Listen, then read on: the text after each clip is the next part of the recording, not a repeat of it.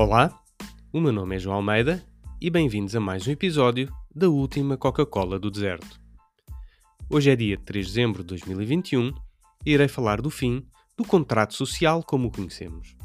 No final, irei partilhar uma citação. Antes de ir diretamente ao assunto, não te esqueças de seguir o podcast, subscrever o canal e partilhares com os teus amigos. Espero que gostes.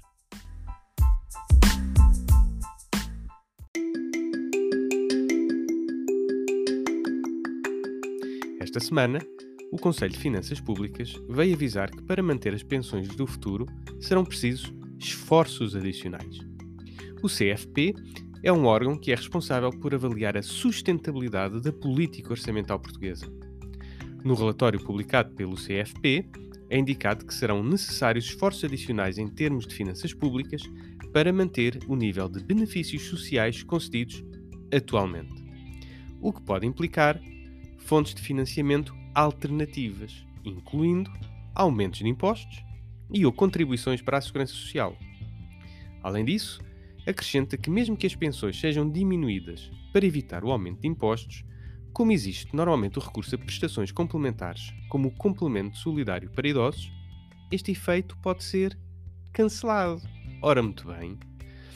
Este alerta da CFP coloca em questão toda a definição de contrato social que está magistralmente explicada no artigo do Felipe Charters de Azevedo para o Dinheiro Vivo.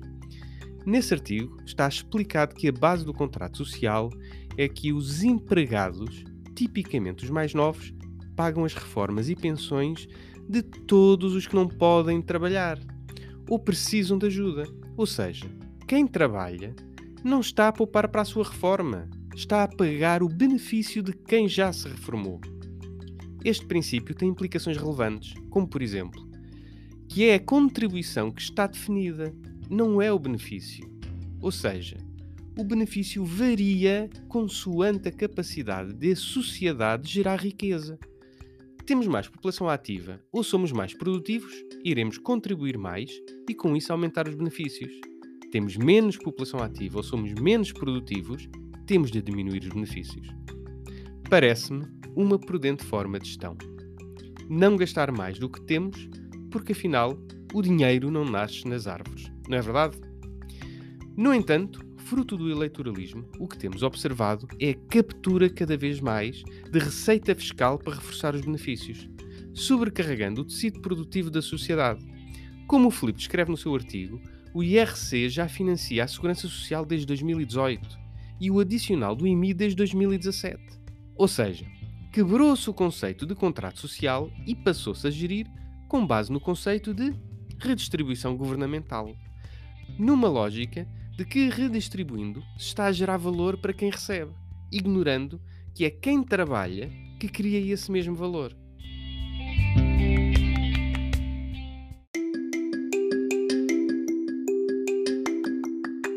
Deixo-te agora com esta afirmação de Jean-Jacques Rousseau, filósofo do século XVIII.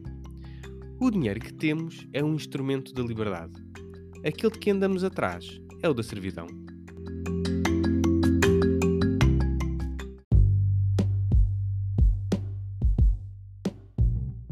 E assim chegamos ao final do nosso episódio. A última Coca-Cola do deserto é um espaço de opinião que te traz o essencial da política hoje para perceberes o amanhã.